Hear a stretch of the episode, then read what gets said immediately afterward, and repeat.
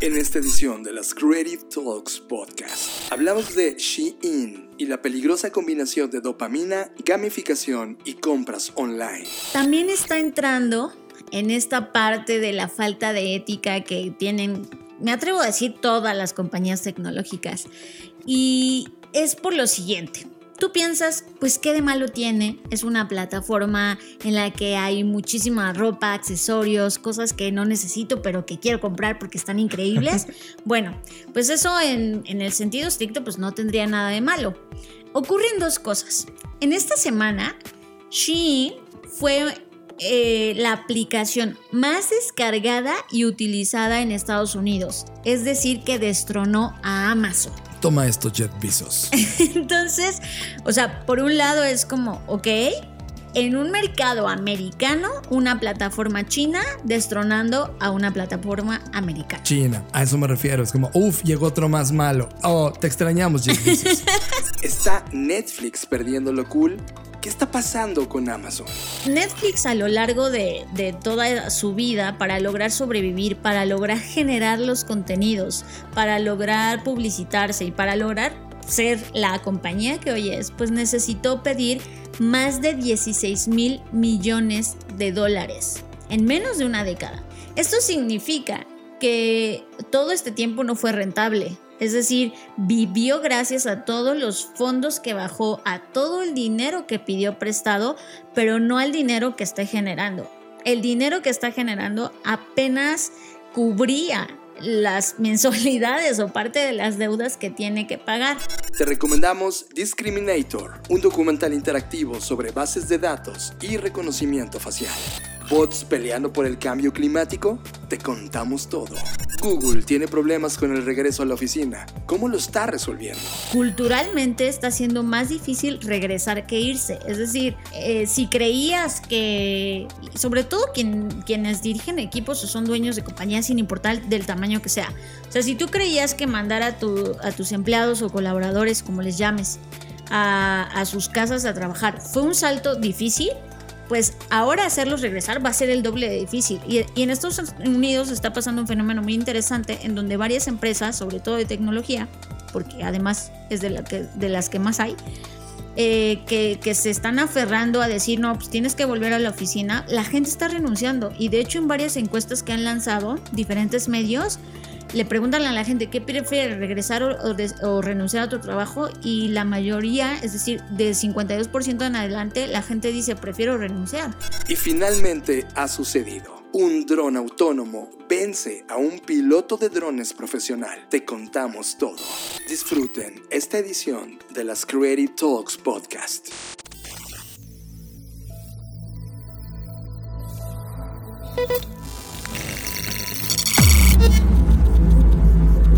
Black Creative Intelligence presenta. Escuchas. Escuchas. Escuchas un podcast de Dixo. Escuchas Creative Talks. Creative Talks. Creative Talks. El podcast donde hablamos de creatividad, Futuro. innovación, Medios. disrupción Y emprendimiento. con Fernanda Rocha y John Black. Por Dixo, La productora de podcast más importante de habla hispana. por Dixo. Hola, ¿qué tal? Bienvenidos a Creative Talks Podcast, el podcast donde hablamos de creatividad, innovación, tendencias, señales, negocios, futuro y otras cosas más. Como el día de hoy que vamos a platicarles nuestra historia de la vacuna.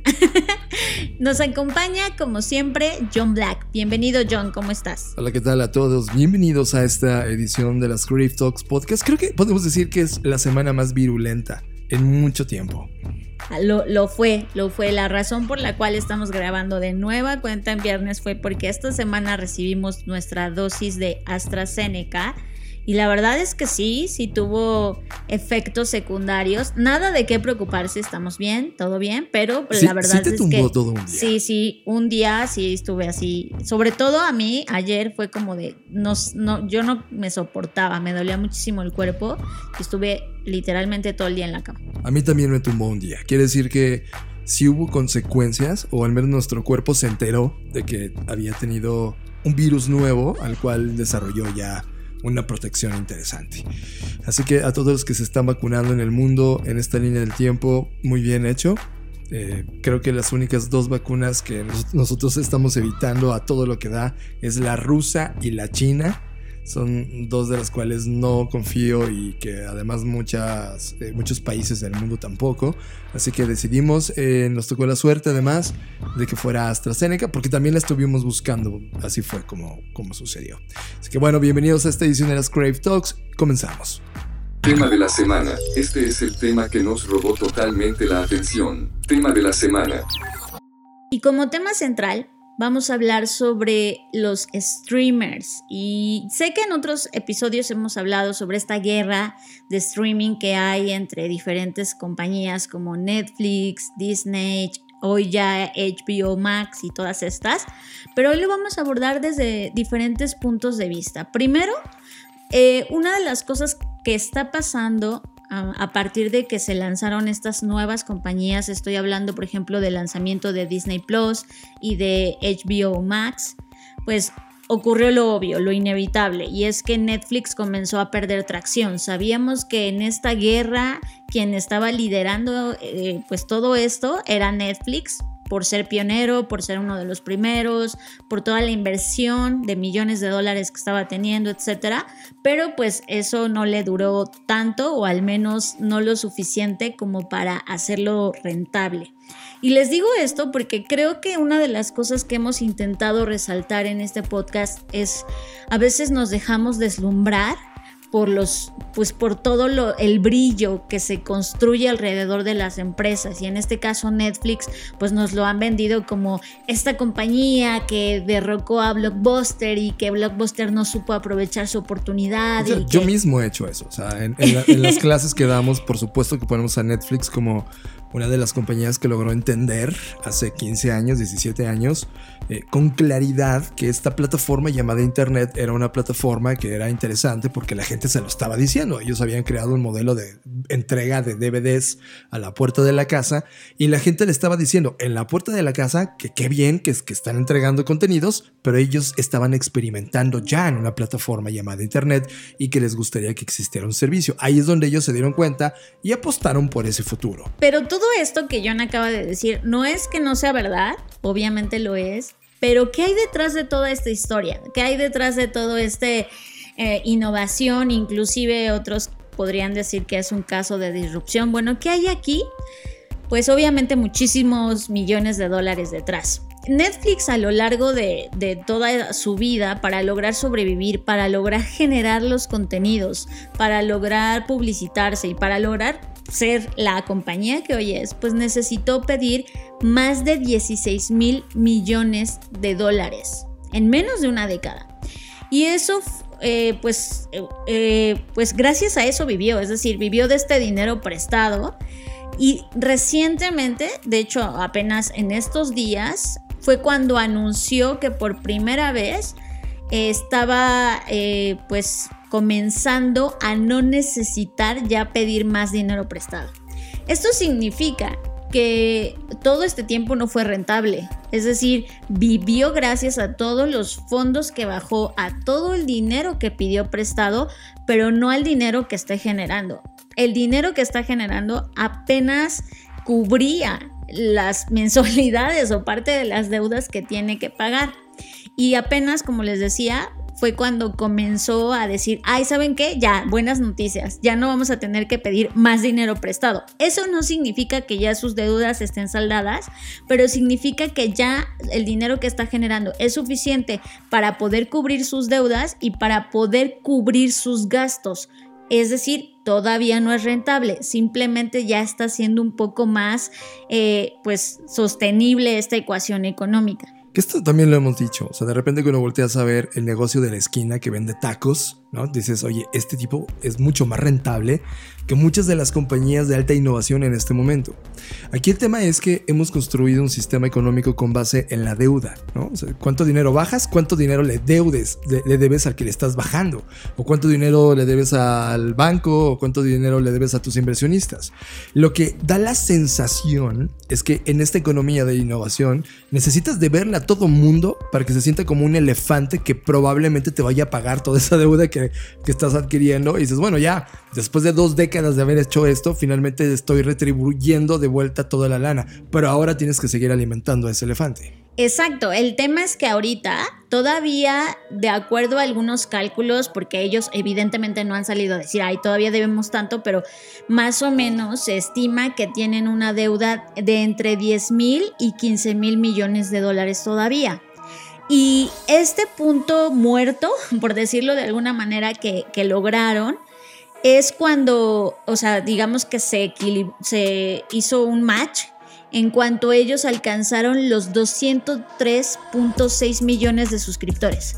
Es decir, hasta que alcanzaron esta cifra de más de 200 millones de suscriptores es cuando pudieron decir, ya no vamos a pedir más prestado, ahora nos vamos a dedicar a pagar las deudas y a mantener la compañía, es decir, seguir generando contenido, seguir pagando publicidad, etcétera, y el modelo que pues ya conocemos, ¿no? Y esto es interesante porque imagínense, o sea, a veces, y lo digo porque sobre todo cuando estás emprendiendo, a veces te frustras un buen porque dices, híjole, este, no, no, no me están saliendo las cosas y, y, tú piensas eso porque no estás ganando millones de dólares, pero al final del día sí estás ganando y, siempre tenemos esta, pues, pues esta idea de, ay no, las compañías tecnológicas o Uber y todas estas que están como en el top o en boga y en boca de todos, eh, pues la verdad es que no son pues tan rentables como piensas. O sea, todas estas compañías son apuestas, como decía John, apuestas a largo plazo y que en realidad quienes realmente ganan de estas compañías pues, son, los inversionistas y toda la gente que pone lana. O sea, eh, quien, quien crea la compañía generalmente es quien menos vive de ella. Eh, paradójicamente, ¿no? O sea, de repente tu proyecto, tu sueño que creaste, que tocaste a la puerta para decir, oigan, ¿me pueden apoyar? De repente, cuando llega alguien y se sienta en tu toma de decisiones porque te prestó dinero, de repente va desvirtuando todo el propósito y todo el impacto que querías y terminas trabajando para todas estas personas que te están prestando el dinero y no realmente trabajando en, en el objetivo o en el propósito original del proyecto. Eso por un lado, y por otro, que eso es como la injusticia de ser el primero, o al menos así la bauticé yo, y es que ellos abrieron brecha, o sea, a ellos les tocó abrir camino en este tema del streaming y apostar por este tema a largo plazo, y ahora pues todas las demás compañías ya no entraron como en un terreno árido. Ya estaba pavimentado, ¿no? Sí, exacto. Entonces, vean cómo es, o sea, no es justo. Eh, este tema idílico que a veces romantizamos de los negocios no es justo y no está mal, o sea, no estoy diciendo que está bien que sea injusto, pero el tema es que así es, o sea, el mundo de los negocios así es, en, muchos sentidos es, muy rapaz, ¿no?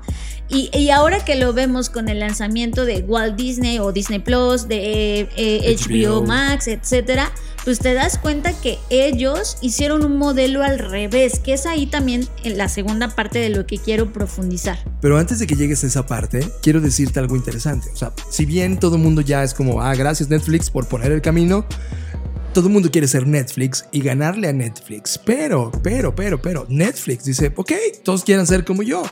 Netflix acaba de hacer dos movimientos muy interesantes, Fer. Sea, Netflix sigue, sigue talando así en piedra nueva. O sea, es como, ok, síganme detrás, pero ellos están talando nuevos caminos. Primer camino, están jugando al comercio electrónico. ¿Qué significa? Que tú estando dentro de la plataforma, vas a poder comprar cosas. Ya están, ya están en este momento abriendo, hay una página en activo, de hecho, ahorita se las voy a, pasar, si no me equivoco, es netflix.shop, es la página que ahorita puedes visitar y ver el en activo cómo funciona. Sí, es netflix.shop, te metes y ve cómo funciona. Inclusive sacaron una edición especial de ropa. Y por ejemplo, no sé, Stranger Things, ¿no? Que de repente van a salir con productos especiales de Stranger Things, el videojuego de Stranger Things, que esa es la segunda categoría. Ve, checa, están jugando comercio electrónico, pero por el otro lado se dieron cuenta que toda esta explosión de los metaversos, que ya hablaremos de eso en, primero va a haber un artículo de la BCI, luego ya hablaremos acá, pero Netflix se está metiendo de forma muy intensa al ecosistema de videojuegos. Entonces, por un lado, tienes todos los contenidos que están bajo demanda y ahora estás metiéndote en otros universos digitales tremendamente potentes como el comercio electrónico y los videojuegos. Es decir, ahorita todavía Disney no está pensando en videojuegos, Netflix sí, eh, todavía HBO no está metido en eso. Netflix sí. Eso es lo que te da un poco el que tengas la genética del innovador, el que siempre está marcando la pauta. Y creo que Netflix no ha perdido esa, esa mano en este momento. Lo sé, o sea, sé que, que ese espíritu de siempre explorar nuevos caminos eh, es lo que te pone en esa delantera, pero también creo que tienes que aprender de lo que va pasando y de cómo va madurando el mercado. Y con eso me refiero, por ejemplo, al... Creo que hoy a estas alturas, si yo fuera Netflix, eh, y estoy aprendiendo de lo que está pasando en el ecosistema, no apostaría por abrir un nuevo, una nueva tienda en línea o un nuevo eh, lugar de videojuegos. Yo lo que haría es subirme a una de las plataformas que ya están creadas, donde la audiencia ya está ahí. Que creo que ese es el gran aprendizaje que sí hizo, por ejemplo, Disney. O sea, Disney creó las cosas al revés. Disney ya tenía la audiencia, Disney ya tenía los contenidos, solamente los puso en un punto en donde esta audiencia que ya estaba ahí, que ya había generado con todo el esfuerzo y la maquinaria que es Disney, y y colapsó en esta plataforma llamada Disney Plus. Entonces creo que una de las cosas que nos está enseñando la economía del creador o el creator economic, del cual también hemos hablado en otros episodios, es que hoy las cosas ya no están siendo como antes. No es ah, eh, que tú crees algo y luego construyas la audiencia. Es primero trabajar y pensar en la audiencia y luego construir un algo.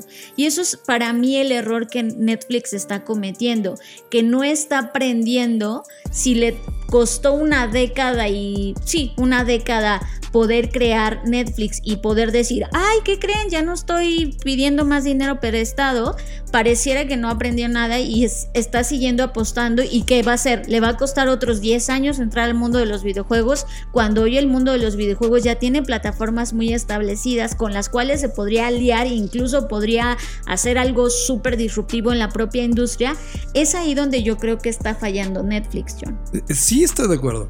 Aún así creo que, o sea, eh, mira, conociendo a Netflix, o sea, en ese 2003, cuando, decían, ay, ya para que te metes al mundo de los videos, ya está Blockbuster, ¿no? Es muy parecido a este argumento que estás diciendo ahora mismo. No, porque, porque la diferencia de eso es que lo que ellos hicieron fue poner una plataforma distinta, no tenían la audiencia, o sea, lo que estoy diciendo yo es que se justifica de alguna forma que en ese 2003 ellos no sabían qué onda porque estaban explorando. Ok, hoy ya llevas 10 años explorando y ya te diste cuenta el costo de ser el explorador. Sí. Entonces, a eso me refiero que ese expertise que ya tienen de cómo hicieron las cosas y de hoy cómo, cómo están jugando las otras plataformas, es ahí en donde creo que no está aprendiendo. Ahora, vamos al tercer punto de esta conversación y es bueno, si Netflix no lo está haciendo bien, o desde mi perspectiva no, ¿quiénes sí?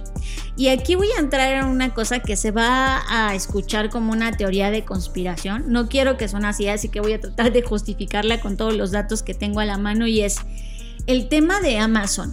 En episodios recientes habíamos reseñado una, una, este, una creación de Amazon, bueno, de Amazon Studio o esta eh, productora de Amazon que se llama Solos, ¿no? ¿Se acuerdan que habíamos dicho que está increíble, y John incluso dijo que eran sus apuestas para los premios y todo esto? Que desde mi punto de vista es una de las mejores del año, sino que la mejor del año. Bueno, el tema es que hay varios escritores que están muy orientados al tema de ciencia ficción y otros que están muy orientados al tema de los negocios y ambas perspectivas coinciden en un tema.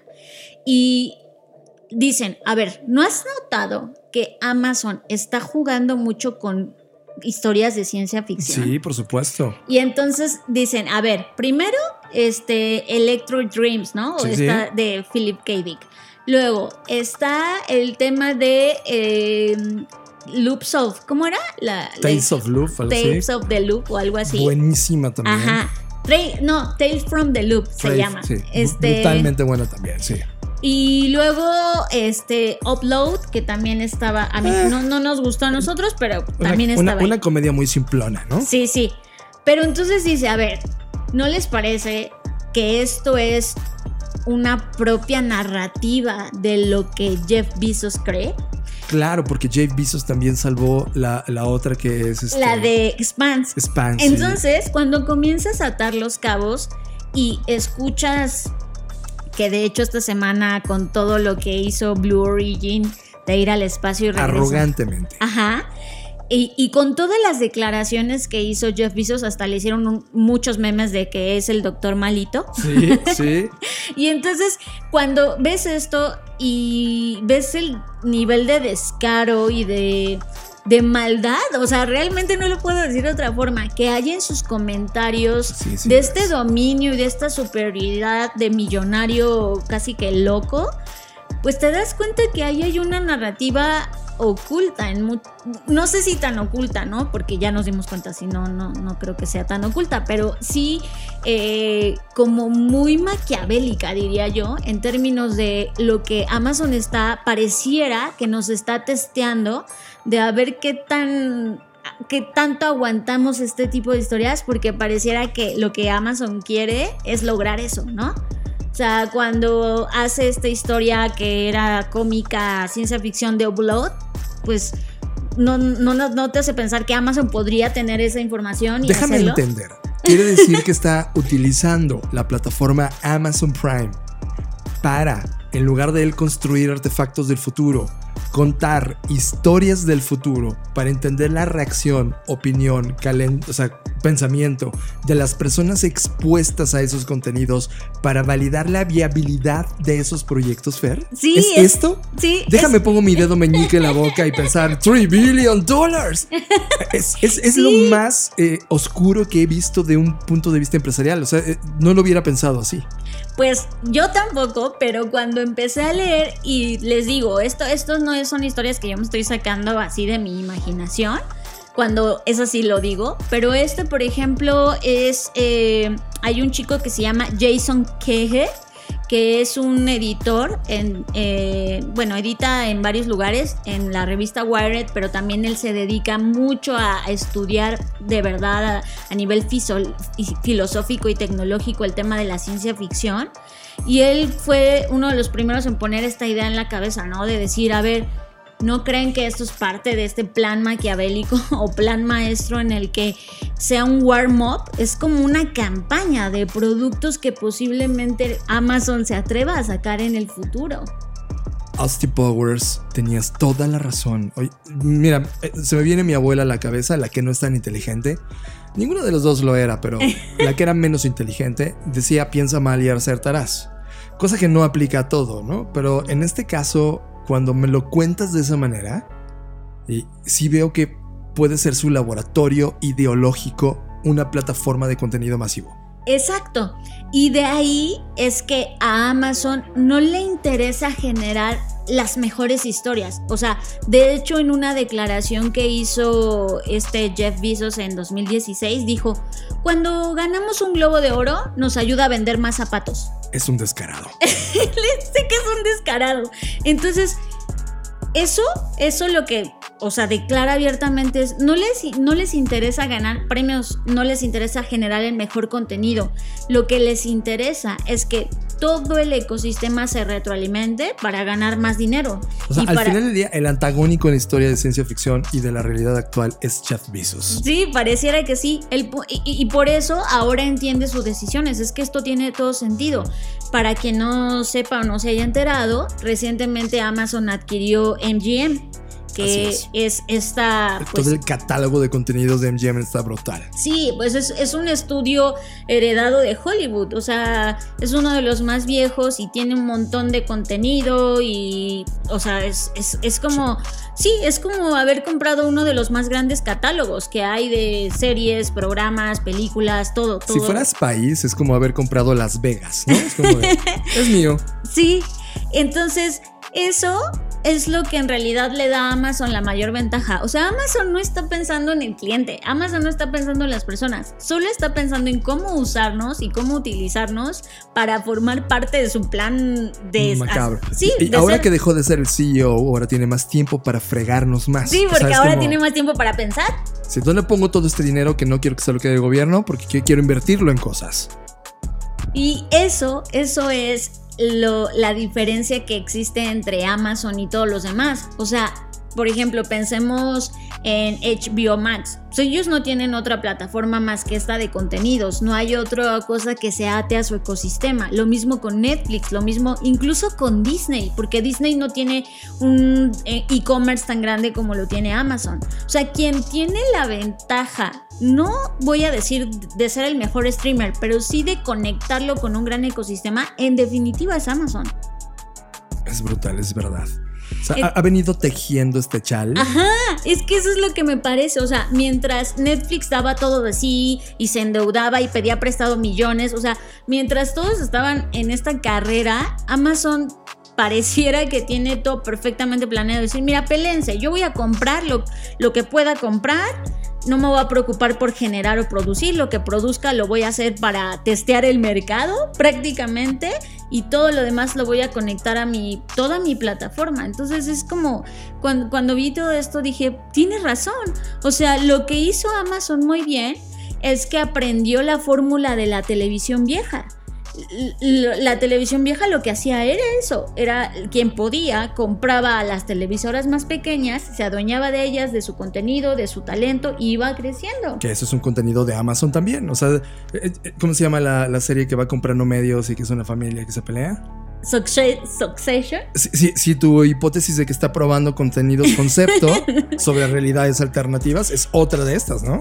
Sí, podría ser. Entonces, vean cómo cada compañía tiene su propia estrategia, algunas más maquiavélicas que otras, pero todas lo tienen. O sea, creo que ahora en este mundo tan, tan lleno, lleno, rebasado de contenidos, o sea, lo que nos queda a nosotros como consumidores es ser conscientes. Creo que esta parte de, y lo hemos dicho en muchos eh, episodios, pero esta parte de que seas consciente del contenido que estás viendo y que te preguntes qué hay detrás de todo esto. ¿Sabes qué sensación me deja y me siento triste por ello? Estamos llegando a un punto como en la política, Fer, donde ya no hay un bueno, solo hay un menos malo. Y de repente te dices, bueno, está bien, no pido cosas a Amazon. ¿A quién le pido? ¿A Shane? Que ya hablaremos de Fane en este podcast. Estás conectado a Creative Talks Podcast. Y hablando de Shane, que spoiler alert, no se dice Shane, porque es She-In. Ah, como ella, ella cool, She-In, ella está en la onda. Eh, She-In. Ajá. Ah. Eso tiene todo sentido. Bueno, ¿qué tiene que ver, pues, Shin con todo esto? Que también está entrando en esta parte de la falta de ética que tienen, me atrevo a decir, todas las compañías tecnológicas. Y es por lo siguiente. Tú piensas, pues qué de malo tiene, es una plataforma en la que hay muchísima ropa, accesorios, cosas que no necesito pero que quiero comprar porque están increíbles. bueno, pues eso en, en el sentido estricto pues no tendría nada de malo. Ocurren dos cosas.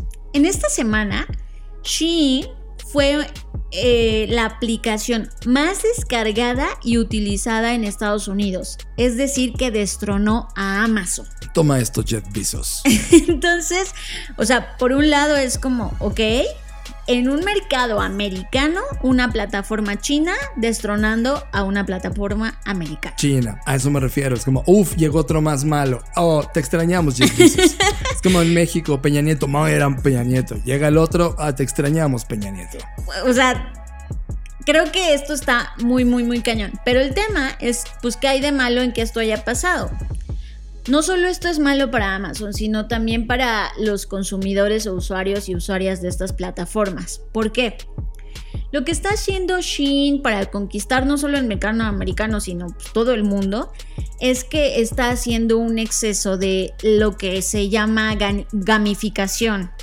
Gamificación es un concepto que ya es viejo y se refiere a esta idea de que todo se puede convertir en un juego y que tú a través de este proceso de hacer eso y convertirlo en un juego, pues las personas se enganchan más, participan más. Obtienen gratificación, ¿no? Sienten un placer por tener esta gratificación e inclusive se vuelven adictas. Entonces, lo que está pasando es que Shein está aprovechando estas técnicas o más bien tácticas de gamificación Eh, y no es que la gamificación sea nueva, por supuesto, pero lo que está haciendo es que está usando la tecnología para hacerlo eso, John, mucho más adictivo. Y le está otorgando a los usuarios que, ojo, ni siquiera los ve como usuarios, los ve como jugadores. Y está haciendo que estos jugadores pues ganen puntos, recompensas y pues bonificaciones por abrir correos electrónicos, verificar aplicaciones, interactuar, con cuentas, incluso por crear contenido, responder cuestionarios, completar desafíos. Entonces tú, al resolver todos estos pequeños retos, pues obtienes estos beneficios que te hacen comprar más. Ya, a eso me refería. Es como de, ¿qué crees? ¿Te sientes mal por haber comprado? No pasa nada, te doy una estrellita para ti, para que compres más y te sientas mejor. Es una locura. O sea, eh, esto, esto es, Cuando tú te das cuenta cómo están siendo diseñados estos modelos de negocio, claramente la ética como concepto no está ahí y está explotando uno de los vallas más débiles de la historia de la humanidad, que es la gratificación instantánea. O sea, ya, llegamos a una discusión. Cuando platicamos de inteligencia artificial y que yo ya bajé las manos, es como de imposible ahora a ponerlo en la línea. Al menos el comercio electrónico sí se puede poner en la línea de discusión, porque todo el mundo está ahí. No es como que alguien tenga que aplicar y digas, ay, ¿qué es la inteligencia artificial? Todo el mundo estamos y entendemos el concepto de comercio electrónico. Y ahora, un comercio electrónico editado o creado para satisfacerte de manera engañosa, para provocarte más compra, eso ya es evil. O sea, es, eso eso no es smart. O sea, quien diga, vamos a ver el modelo de negocio de Shein, es increíble, repliquémoslo para todo. No, es, es justamente lo que necesitamos hablar. No hay ética ya en los negocios, Fer. No, no hay. Entonces, pues obviamente ya salieron grupos reguladores y activistas, sobre todo del mundo del Internet, a decir, oigan, nadie va a parar esto, nadie se está dando cuenta de esto y están luchando con, pues, con la idea de evidenciar que esto está pasando, porque la gente no se está dando cuenta, o sea, las usuarias y usuarios de estas plataformas no se están dando cuenta que están siendo víctimas, porque en realidad lo son, de este juego maquiavélico, ajá, de esta manipulación en la que pues no necesitas comprar más, pero te hacen creer que sí y tú sigues comprando y ves en redes sociales y entras a los grupos, yo estoy en varios grupos, ya se los he dicho, y en todos lados es como, mm, se habla de Shein, en todos lados, o sea, es como, ay, yo compré esto, yo esto y todo el tiempo, entonces te sientes como con este fomo de, ay, no, este, yo también voy a comprar, ¿no? Y aunque no es consciente, pues lo estás haciendo y, luego tienes esta carga de recompensa y satisfacción inmediata y además te dan puntos por hacer esto y aquí entra otra de las cosas, o sea, tú como usuario piensas, ay, pues estoy ganando porque estoy de alguna forma hackeando el sistema porque estoy logrando que me den puntos para yo comprar casi que gratis. Pero el tema es, todo ese tiempo, ¿quién te lo va a compensar? Porque pasas tiempo respondiendo encuestas, pasas tiempo completando los desafíos, o sea, y es tiempo que si juntas a lo largo del día, tú puedes decir, ay, no, pero pues Fer, es que los cuestionarios son de tres minutos, de cinco minutos, ajá, pero ¿cuántos llenas al día? Eso estoy totalmente de acuerdo. esa forma en la cual tú lo estás analizando es porque tienes puestos unos lentes de mayor análisis gracias a un libro que acabas de reseñar en la BCI, que habla justamente de esto, de, de las cosas esenciales en la vida. Sí, el libro se llama Esencialismo y pues justo habla de eso, o sea, de nos preguntamos muy poco qué cosas son esenciales. Y por ejemplo, dormir es esencial, comer es esencial. Y hay muchas cosas que nosotros le vamos dando este protagonismo y creemos que son esenciales, pero en realidad no lo son. En realidad podríamos vivir perfectamente sin esas cosas, e incluso nos haría bien vivir sin esas cosas. Eh, ya, para quien quiera saber más del libro, está en la Black Creative Intelligence reseñado. Y regresando al punto, ya nada más para concluir, pues evidentemente estas plataformas no solo se están quedando con nuestro tiempo, que eso para mí es lo más preocupante, sino están haciendo, insisto, que caigamos en un juego de comprar y comprar y comprar y comprar y sentirnos infinitamente vacíos. Porque al final, aunque compras, y no digo que comprar está mal, o sea, yo también compro cosas, pero creo que aquí el tema es por qué lo estamos haciendo, por qué estamos comprando esas cosas, si realmente las necesitamos o no, solamente estamos cayendo en este juego y, de verdad creo que hoy en todos los temas, ya lo dije en el, en el ahorita que terminamos la conversación anterior, creo que ahora lo que nos queda como consumidores es cuestionarnos a más profundidad por qué estamos haciendo lo que hacemos y, si de verdad eso viene de un deseo interno o alguien lo está implantando en nosotros. Cuando dices esto, Fer, a mí me pone muy triste porque sí, yo sí lo enlazo directo con el libro de esencialismo. Estamos, estamos comprando y apoyando compañías no esenciales de llegada. Y segundo, en la semana, y esto no lo iba a hablar en el podcast, más bien lo estaba como guardando para otro tipo de, nivel de análisis, pero tú y yo ya hemos platicado tanto del Club de Roma como lo que pasó en el MIT y con Meadows en 1972, cuando hizo este análisis eh, en donde identifica los límites del crecimiento. En ese 1972 ella estableció una línea de tiempo de 100 años, un, siglo, y entonces ella advirtió junto con su equipo de que la humanidad, bajo el nivel de crecimiento que tenía, eh, tanto de número de habitantes como de consumo de recursos, íbamos a entrar en un problema de sobreexplotación de los recursos planetarios.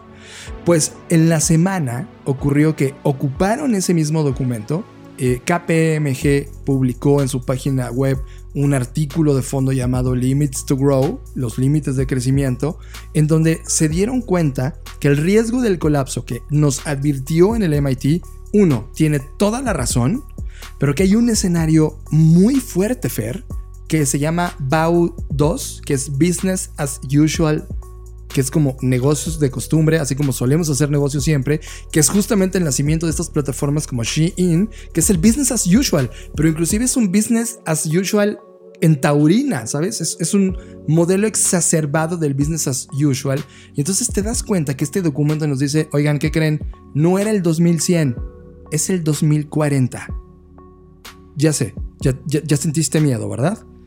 Mi, objetivo no es hacerte sentir miedo, sino que tengas datos de los más frescos que vienen de documentos científicos y que estamos discutiendo los que tenemos acceso a estos documentos. Este documento, basado en el documento del MIT de 1972, Limits to Grow, del Club de Roma, donde nos advertían que en 2000, que en 100 años íbamos a tener este problema, pues ¿qué crees? Ya no es en 100 años. Bueno, nos faltaban 60. Es en 10 en el 2040, en la década de 2040, cuando ves los datos, los recursos planetarios caen de forma dramática, pero dramática te digo que es exponencial a la baja, no sé cómo se diga, subponencial, cuando algo, cuando, cuando algo cae.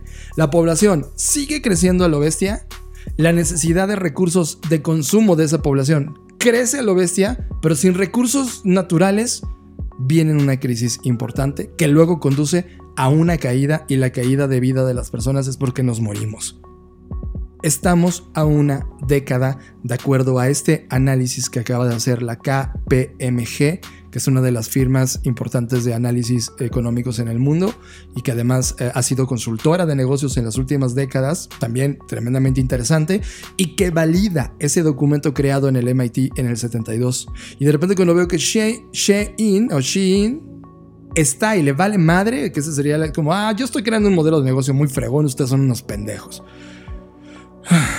El costo es dejar de estar vivos como especie en dos décadas. Estás procesando Creative Talks Podcast. En junio de 2003 llegó al mundo de Internet una plataforma llamada Second Life, una comunidad virtual desarrollada por Linden Lab, en donde podías crear un avatar personalizable para explorar el vasto mundo digital al mismo tiempo que podías ganar dinero. Esa fue la primera vez que vimos masivamente el potencial de un concepto que hoy conoceremos como metaverso. El término metaverso o metauniverso tiene su origen en la novela Snow Crash publicada en 1992 por Neil Stephenson Stephenson y se usa frecuentemente para describir una visión de trabajo en espacios 3D. Para que lo entiendas, es como estar dentro de un videojuego, pero no solo jugando, sino haciendo una vida alternativa y simulada, pero al final tan real como para ganar dinero, trabajar e incluso obtener propiedades, además con la ventaja de poder eliminar las limitaciones de la realidad física. Los metaversos son mundos que están logrando crear sus propias economías y con ello dando opciones reales de trabajo a los creadores que están cohabitando creativamente esos espacios digitales. Actualmente hay metaversos como Fortnite, Minecraft y Roblox, del cual hablaremos en otras ediciones. Sin embargo, necesitas conocer estos proyectos. Tierra 2. Un metaverso que replica con exactitud cada rincón de la Tierra. Los lotes virtuales se pueden poseer, comprar o vender y en un futuro próximo ser personalizados. ¿Es esto el inicio de una burbuja inmobiliaria digital?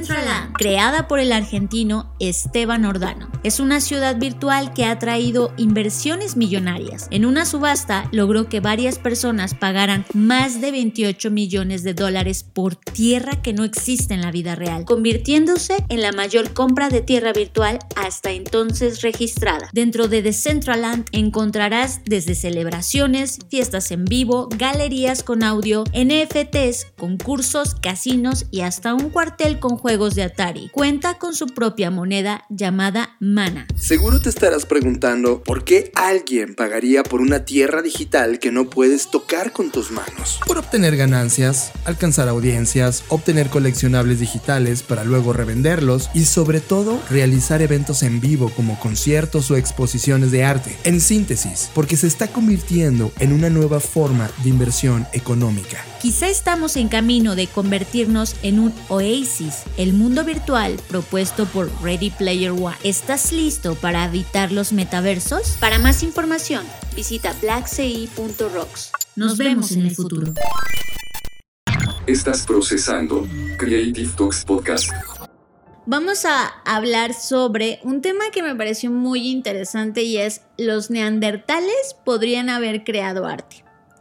Ya sabemos que, pues, al menos lo que nos contaron en nuestras clases de historia es que los neandertales, pues, eran, pues, estos, eh, esta especie que, pues, no tenía tanta evolución como el Homo sapiens y que, pues, prácticamente eran como salvajes, ¿no? Y, y no tenían como a nivel intelectual.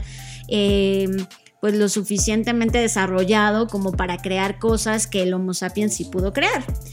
Y, la verdad no sé ustedes qué percepción tenían, pero pues parecía que los pintaban como, como casi que eran monos, ¿no? O sea, no lo quiero decir tan mal, pero pues parecía que así no los querían vender. Bueno, pues resulta que esto podría ser algo totalmente falso, porque en una cueva alemana encontraron unos investigadores lo que ellos han llamado o especulado que es una de las piezas de arte más antiguas jamás encontradas y es el hueso del dedo del pie de un ciervo prehistórico que tiene unas líneas talladas y no crean como que así al azar, o sea, como que alguien se sentó cuidadosamente a tallar estas líneas. Y lo que los investigadores publicaron y escribieron para la revista Nature Ecology and Evolution es que estas líneas fueron hechas por neandertales y que el carbono óseo data de 51 mil años. Esto es impactante. Eh, uno de los creadores, que se llama Thomas Terberger, que es un arqueólogo prehistórico, dijo que esto no era un, colgante o un accesorio, sino claramente era una decoración con una especie de carácter simbólico.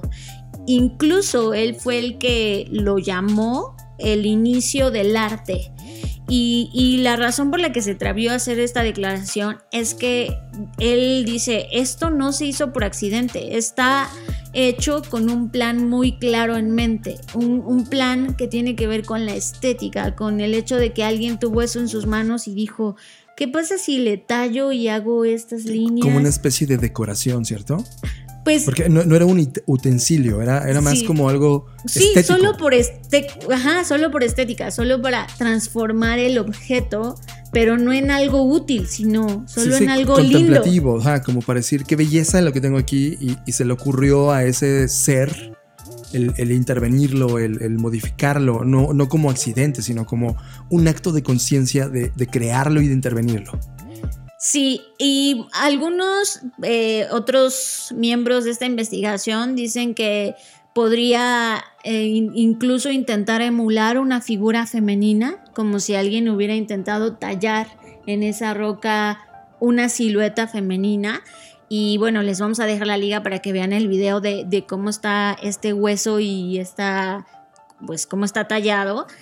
Y yo creo que sí podría ser, o sea, yo, yo sí creo que igual podría ser algo como eh, intentar emular una figura humana, no sé si femenina, pero sí una figura humana.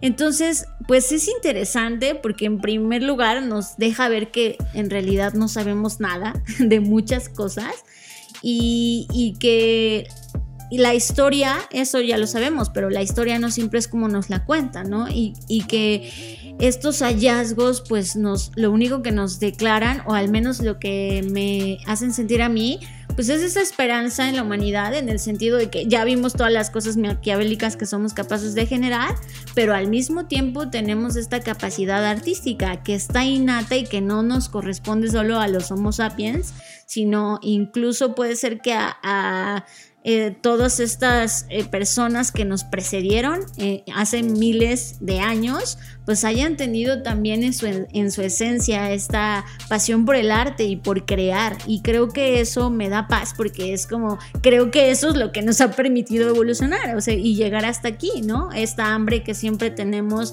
de querer descubrir de, y, y de justo la razón por la que hacemos este podcast, es por el tema de la creatividad, ¿no? Y, de, y del arte y de toda esta parte noble que también nos hace humanos y que también es parte de nosotros. Sirva este contenido para decirle públicamente una, una, disculpa a los neandertales cuando los he usado como mal ejemplo.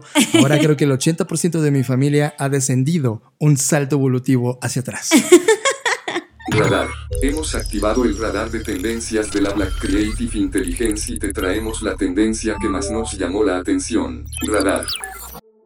Y hablando de saltos evolutivos hacia atrás, no, este sería un salto evolutivo hacia adelante, pero no necesariamente de la raza humana. Ya platicamos de la inteligencia artificial, pero ahora en particular les voy a platicar de un dron autónomo que ya vence a un piloto de dron profesional. Les voy a contar cómo está un poco el contexto. Hay carreras de drones, seguramente tú ya has estado en una y si no has estado en una, te has perdido un espectáculo impresionante. Nosotros acá en México tenemos suerte de en algún momento hubo Campus Party, luego se convirtió en Talentland, que son como estas mega fiestas de nerds donde nos reunimos 6 o 7 días para encerrarnos en un lugar 30 mil, 60 mil, 70 mil o 120 mil personas y de repente en un área específica del lugar donde se hace este evento montan un estadio donde la gente está experimentando con drones. Una de las cosas que hacen son carreras de drones. Son muy costosas porque una caída de un dron, pues es un juguetito que te está costando no menos de 15 mil, 20 mil pesos, lo cual significa una buena inversión para alguien que es un nerd y que no tiene tanta edad y que decide ahorrar toda su vida para tener un dron que vuela 10 segundos y los destroza. El tema es que gracias a todos estos nerds a lo largo de la historia se ha creado algo que se llama la Drone Racing League, que es como la F1 de las carreras de drones, para que vean este, este tipo de analogía. En el 2019 fue la primera vez que dijeron, a ver, muy bien, todos estos drones piloteados por humanos están increíbles, chocan increíble, la gente se divierte, wow, estamos rentando estadios y esto está teniendo bastante eh, apego nerd. Pero también dijeron, si somos nerds, ahora vamos a empezar a desarrollar que los humanos que comience la línea del tiempo para que los humanos un día compitan con la inteligencia artificial, de tal manera que los mejores pilotos de la Drone Racing League ahora podrían competir contra los algoritmos o la inteligencia artificial desarrollada. Así fue que comenzó, fue 2019, o sea, hace, hace poquitito. Y, comenzaron las primeras carreras, los primeros ejercicios, por ahí la Universidad de Zurich eh, afirmó haber logrado el primer ejercicio en donde un cuadrilóptero eh, perdón, cuadricóptero había logrado crear una ruta de vuelo que en la trayectoria vencía a un humano, pero ya puesto en prueba, la verdad es que no sucedió. O sea, sí sucedió en la primera vuelta, pero luego los humanos agarraban confianza y seguridad y empezaban a ser competitivos, así que no del todo había sido destrozado los récords contra los humanos, pero ¿qué crees? 2021 uno de estos ejercicios importantes, uno de estos eh, laboratorios donde están jugando a, seguir trabajando sobre la inteligencia artificial, acaban de batir a humanos de la Racing League que están en este momento compitiendo con drones y un cuadro, un, quadcopter autónomo ya superó en una carrera a un ser humano. Ahora, lo, que, lo que está por suceder es esto. Para lograrlo, el algoritmo tuvo que, uno, ver cómo conducían los humanos, entiende la trayectoria de cómo nosotros piloteamos, lo cual es un observador de datos. Todos estos datos va entendiendo el vuelo, las curvas, la velocidad contra el escenario real. Y después de una hora de estar procesando datos y viendo trayectorias, él, como, bueno, la inteligencia artificial empieza a ver cuáles son las líneas y curvas importantes para poder recortar tiempo en trayectoria y acelerar donde tiene que acelerar y bajar la velocidad y virar donde tiene que, que- que virar. De tal manera que cuando entiende esa data, la ejecuta.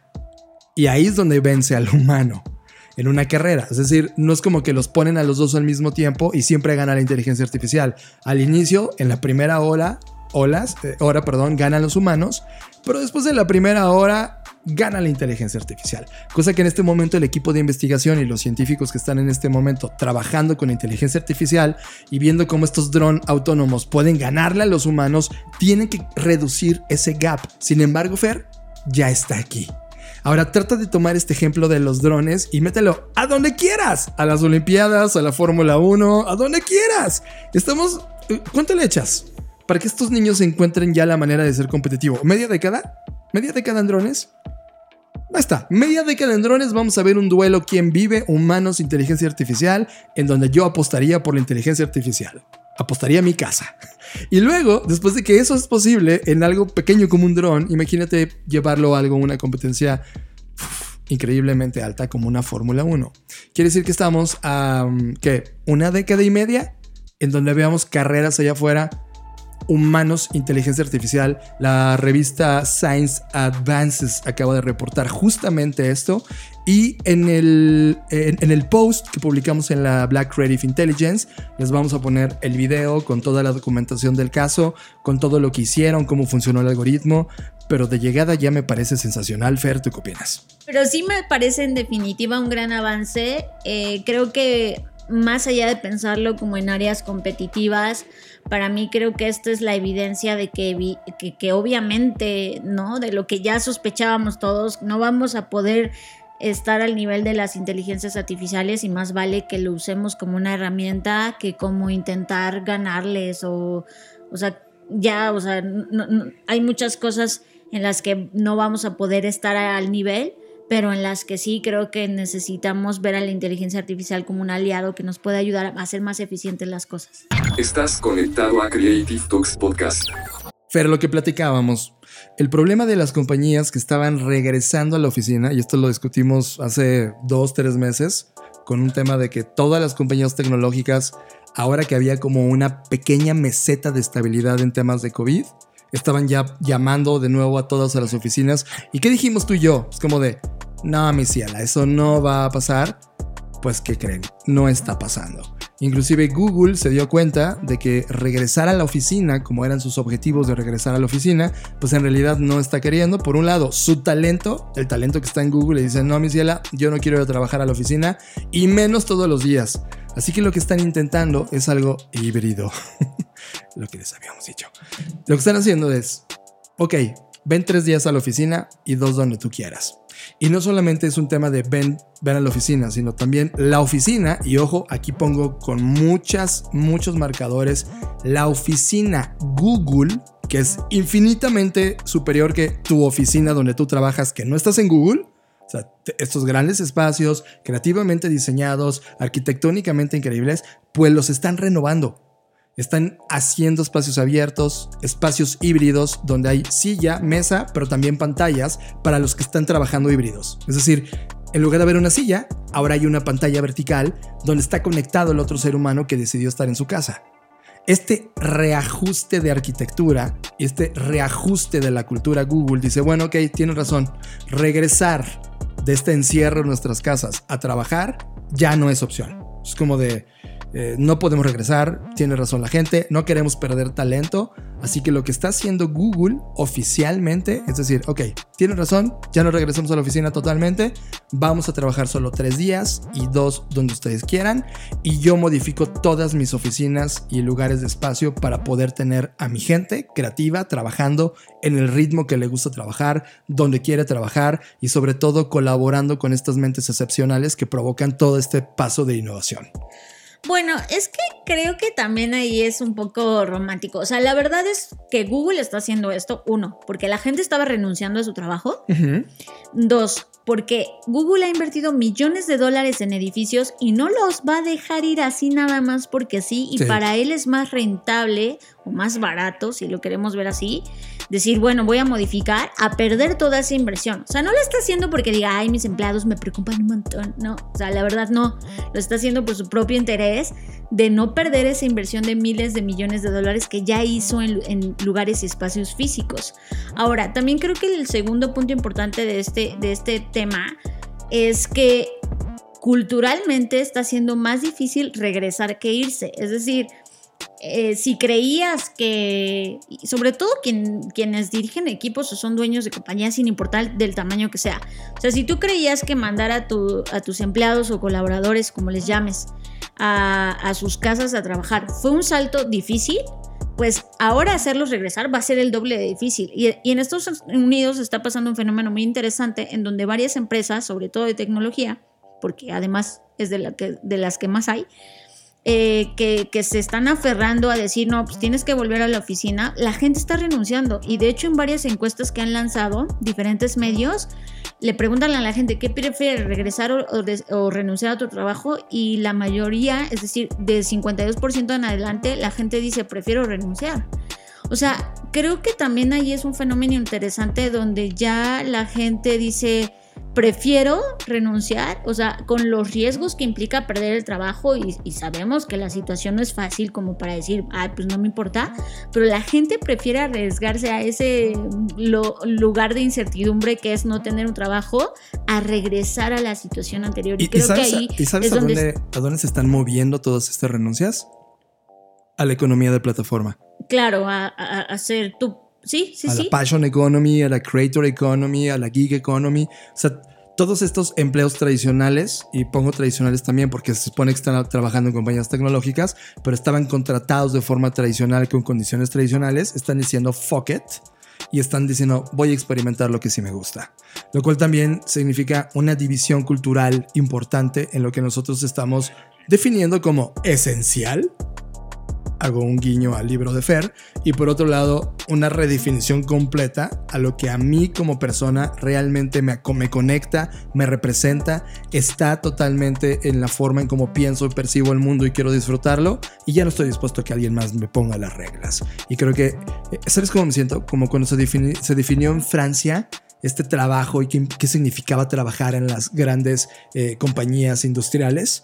Esto está pasando ahora en, en- en nuestros tiempos. Estamos forzados por el COVID o aprendiendo del COVID a poner un basta a, las- a la forma en cómo entendíamos el trabajo de colaboración en compañías, ya no en fábricas, ¿no? Entonces, eso está pasando. Me parece apasionante cómo hay esta revolución del pensamiento de trabajo. Y bueno, Google, como tú dices, se dio cuenta y todo este pensamiento que tenían de sus oficinas no las iban a dejar perder, pero tampoco iban a dejar perder al talento que hace que Google sea Google. Claro. Entonces, aquí es donde viene como la llamada de atención a las compañías. Es como, presten atención. En el podcast lo dijimos, es como, no va a ser viable. No va a ser viable, va a haber una crisis, la gente te va a trabajar menos, te va a renunciar, este, los vas a quemar. Y sí, eso comenzó a suceder. Así que si tú eres una compañía de esas que tienen oficinas corporativas horribles y de- de- decidiste copiar a Google y haberle dicho a toda la gente, es que Google lo está haciendo y nosotros lo vamos a hacer también, ahora presta atención de por qué Google falló para que tú también entiendas culturalmente qué significa eso para ti, que no eres Google y eres algo peor. Media, todos los contenidos que estamos viendo, series, videos, media. Fer, tú encontraste algo increíble y que quiero... no, es que esto todo mundo lo tiene que ver, Sí. saber y experimentar. Sí. Hay un proyecto que se llama Discriminator Film y es un documental interactivo sobre el tema de reconocimiento facial. No manchen qué experiencia. Lo pueden encontrar en eh, www.discriminator.film y ahí se van a meter y lo que van a encontrar es, es, o sea, no les quiero hacer spoiler, pero es eso. Una experiencia interactiva es un documental que, que, que la verdad no sé por qué, o sea, no, no, entiendo por qué no tiene más ruido esto, pero bueno, ustedes ya lo saben y ahora lo pueden experimentar. Es de 15 minutos. Eh, ellos mismos sugieren que utilices la plataforma de Google Chrome para que puedas vivir una mejor experiencia y es increíble. Lo único que tienes que hacer es ir a la página que ya dije cuál es, darle clic en empezar. Eh, te va a pedir que actives tu webcam porque el documental se trata de eso, de reconocimiento facial. Eh, y ellos tienen muy bien, muy claro el tema de política de, privacidad. Esto solo es para que tú puedas vivir la experiencia eh, y de hecho también está la opción en donde si tú dices no quiero prender la cámara web, también te van a otra experiencia más pequeña, pero yo les sugiero que sí. O sea, vívanlo y creo que es, me encanta, me encanta que estamos viviendo una era en la que a través del contenido podamos hacer reflexionar sobre los temas. O sea, ya lo vimos con, con, los podcasts que hemos recomendado, estas podcast series, no sé cómo llamarlas, como el de Caso 63 o el de Seth. Eh, que, que, tocan temas, bueno, el de Caso 63 era más ficción, pero por ejemplo el de Seth que tocaba temas como la escasez del agua y te hacía a través de una historia pues reflexionar al respecto o lo que pasó con el documental de Netflix sobre la pesca furtiva y la pesca comercial, ¿no? Creo que eso es lo maravilloso de estos tiempos, o sea que así como hay un montón de contenidos y ya vimos que hay toda una industria detrás quizás muy maquiavélica, también hay este tipo de proyectos que, que necesitan que todos los conozcamos y de verdad es una experiencia única en su tipo. Nunca había tenido yo una experiencia de un documental interactivo y me encantó. Oye, este, el, el, el creador de este documental es Brett Gaylor. Sí. Eh, Si no me equivoco, yo soy fan, creo que de su trabajo por accidente. Bueno, no por accidente, me encanta. Creo que él hizo la de RIP a Remix Manifiesto, que es uno de los, de las, de los documentales viejos de internet que habla justamente de cómo todo lo que hoy consumimos es un mashup, ¿te acuerdas? The Remix Culture. Es, es, de él, ¿no? Es Brett Gaylor, si no me equivoco. Creo que sí, no lo había reflexionado, pero creo que sí. Creo que sí es él. Eh, pero esta vez, no, es que de verdad no les quiero decir qué va a pasar, pero véanlo. Yo véanlo, no lo he visto. Háganlo. Pues velo, John. Sí, yo creo que yo también me estoy enterando ahora mismo porque hay, cosas que me gusta emocionarme en el podcast genuinamente porque me emociono, así soy. Porque también es mi reacción de, no mames, que es de Brett Gaylor. Sí, tal vez sí, tengo que investigar más. Pero de llegada, el que es un documental donde tú, tú eres parte del documental, porque te pide que prendas tu webcam. Sí. Güey, ya quiero hacerlo. O sea, yo voy a terminar este podcast y voy a comenzar a hacerlo. Ya no les voy a dar mis impresiones porque, porque a veces me gusta emocionarme a lo largo del podcast. Pero de llegada estuvo en el Tribeca, así se llama este festival sí. de de, de, pues de, también es uno de los festivales más importantes, sí. Fue una de las elecciones del 2021, o sea, apenitas. Por eso es que nadie está hablando de esto, Fer, porque es un proyecto de novísima creación y de novísima distribución. Pues ya, ya, vayan todos a verlo, a experimentarlo y recuerden, discriminator.film, ahí está. Estás escuchando Creative Talks Podcast.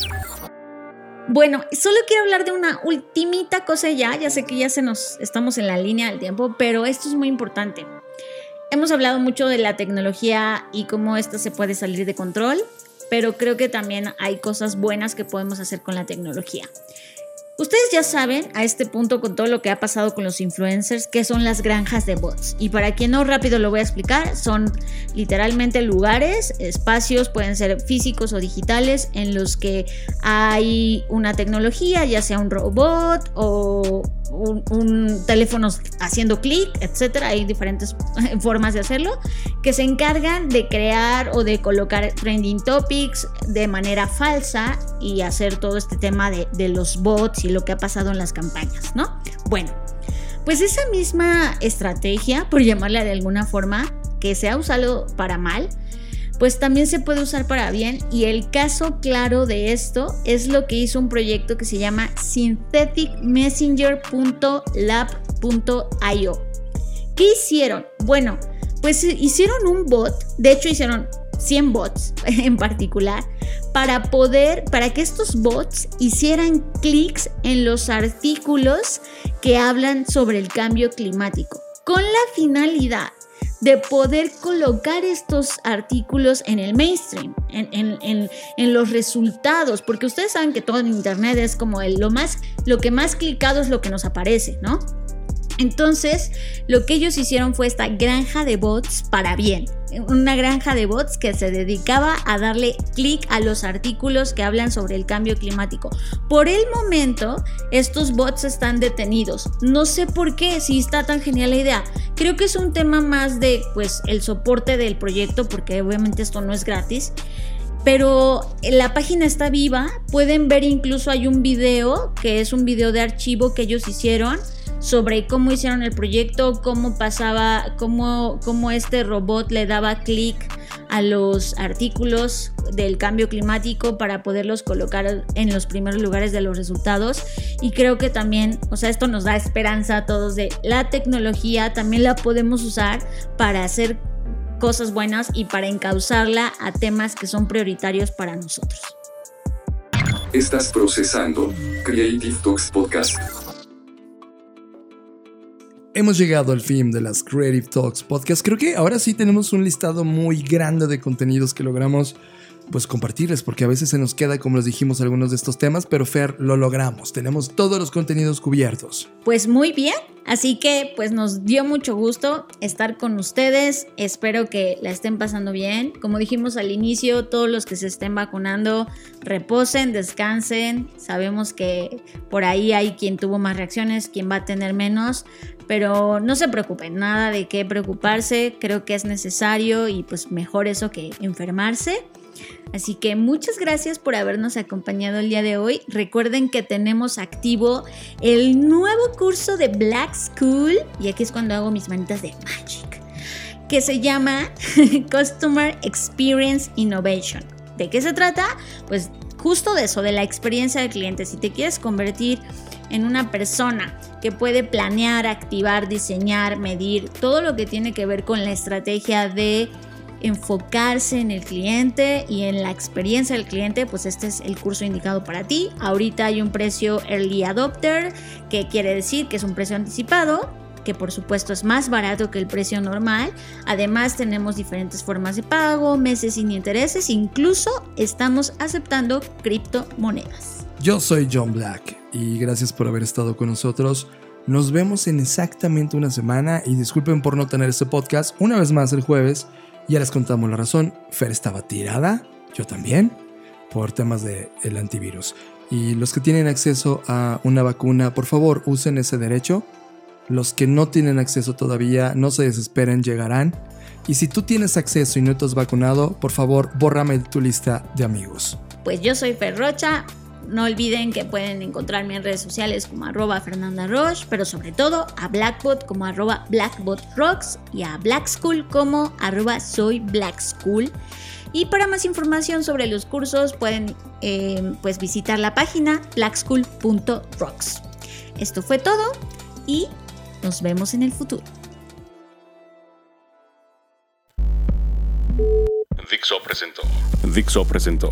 Creative Talks el podcast en donde hablamos de creatividad, innovación, medios, disrupción y emprendimiento.